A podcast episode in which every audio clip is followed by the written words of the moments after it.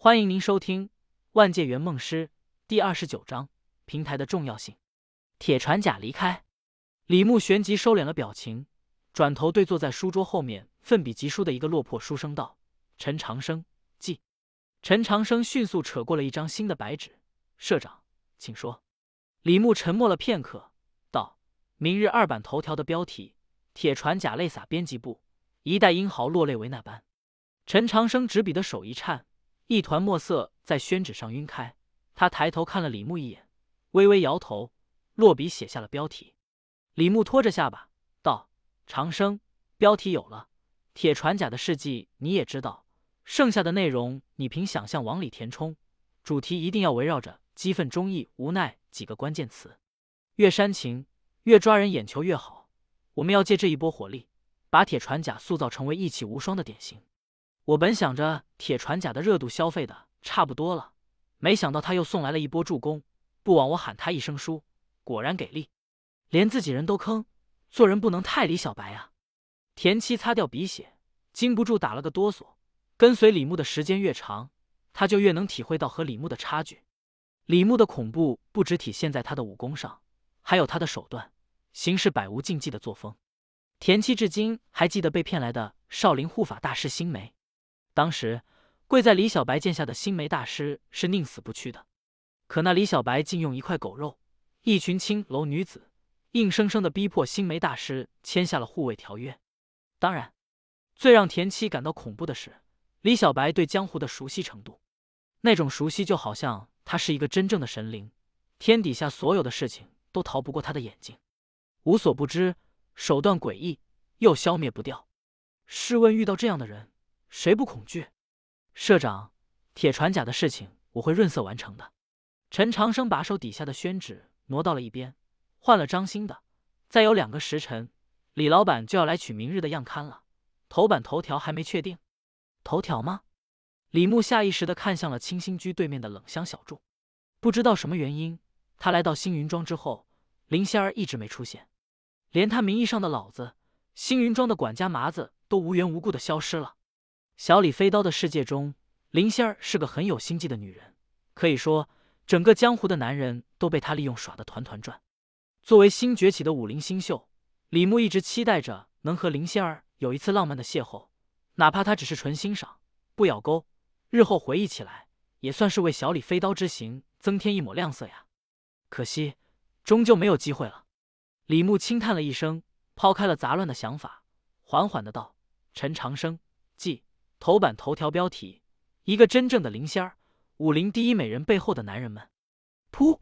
田七一脸的震惊，一口老血好悬没喷出来。林仙儿终于上头条了吗？可这标题是什么鬼？难道林仙儿也不是他看到的清纯可爱的林仙儿吗？这还是他认识的江湖吗？为什么每个人都有第二副面孔？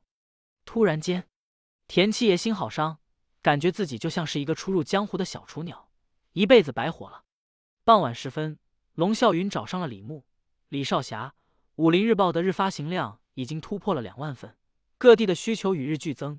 目前我们已经亏了纹银一万八千两，按照这样的速度亏损下去，为了对付梅花道准备的赏金也支撑不了几天了。这些天，因为莲花宝剑和武林日报的事情，龙啸云承受的压力非常大。他看起来一脸的憔悴，完全没有了初次见面时。意气风发龙四爷的风采，偏偏他还不敢终止和李牧的合作。如果说一开始和李牧的合作，龙啸云自以为还稍稍占据上风，那么随着李牧的手腕越来越强大，曾经高高在上的龙四爷彻底被裹挟到了李牧的战船上，沦为了附庸。可悲的是，他连一丁点儿反抗的勇气都提不起来。有时候，龙啸云甚至有一种感觉，李牧才是星云庄的主人。而他不过是李牧门下的一条走狗，那些赏金还能撑几天？李牧问。最多七天。龙啸云沉吟了片刻，道：“李少侠，提供赏银的都是些名门大户，他们的势力遍布江湖和朝堂。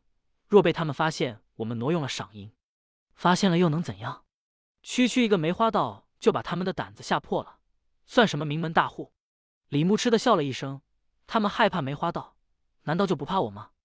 龙啸云一脸的尴尬，陪着笑脸委婉的说道：“李少侠，我不是那个意思，我是怕银两突然断档后，武林日报停刊，误了公子的大计划。我们是不是适当的提高下报纸的定价，挽回一些成本？一群目光短浅之辈，只关注眼前的蝇头小利，永远不知道打造平台的重要性。李牧叹了一声：“龙四爷，明天的头条是武林第一美人林仙儿的风流情史，我估计发出后，销量会呈现爆炸性增长。等销量起来后，联系那些知名的商家投放广告吧，我想他们会很乐意大把的往里撒钱的。平台什么的。”龙啸云听不懂，但是广告的意思他是明白的。他在脑中推演了一番，李牧的提议可行性非常之高，困扰了他好几天的钱财问题似乎一下子就解决了。龙啸云轻叹了一声，果然人比人得死啊。不过对李牧的邀议，龙啸云已经能很好的保持一颗平常心了。毕竟他亲眼见证了李牧的崛起过程。李牧出来星云庄的时候，身边只有茶猛、于二先生。和碧血双蛇四个二流的武林高手，他自己虽然小有名气，但在偌大的江湖里，那点名气其实掀不起多大的浪花。而现在，不过短短十多天的功夫，他的身边已经聚集了田七、公孙魔云、铁笛先生、少林寺新梅大师等等一大群江湖名宿，更是凭借一本《武林日报》，把江湖搅和的风起云涌，完全可以称得上是翻手为云，覆手为雨了。曾经。龙啸云以为自家的儿子文武双全，智力超群，足以称得上是妖孽了。但和李小白一比，简直就如萤火虫和皓月争辉，一丁点儿的可比性都没有。龙啸云早就不相信，当初李牧所谓的一切行为，都只是为了他师姐能有个好归宿的说辞了。李小白的所作所为，无论从哪个方面看，都是要一统江湖、当武林盟主的节奏。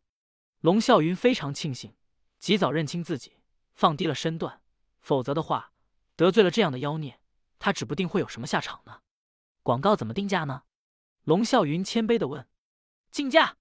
李牧想起了后世某度敛财的营销策略，冷笑道：“谁给的钱多，谁就能上头版页面。”明白了。龙啸云点了点头，却不离开，反而看着李牧，欲言又止。龙四爷，还有别的事吗？李牧问。李少侠，莲花宝剑。龙啸云深吸了一口气，毅然而然的从怀里掏出了一本书。我打算把莲花宝剑献给少侠，只求少侠能保龙家安安稳稳的度过一生。送货。李牧当然知道龙啸云的意思，他接过龙啸云递过来的莲花宝剑，鄙夷的撇了撇嘴：“罢了，你去和李掌柜说一声，让他在明日的报纸上增加一则新闻，就说莲花宝剑到我手上了。”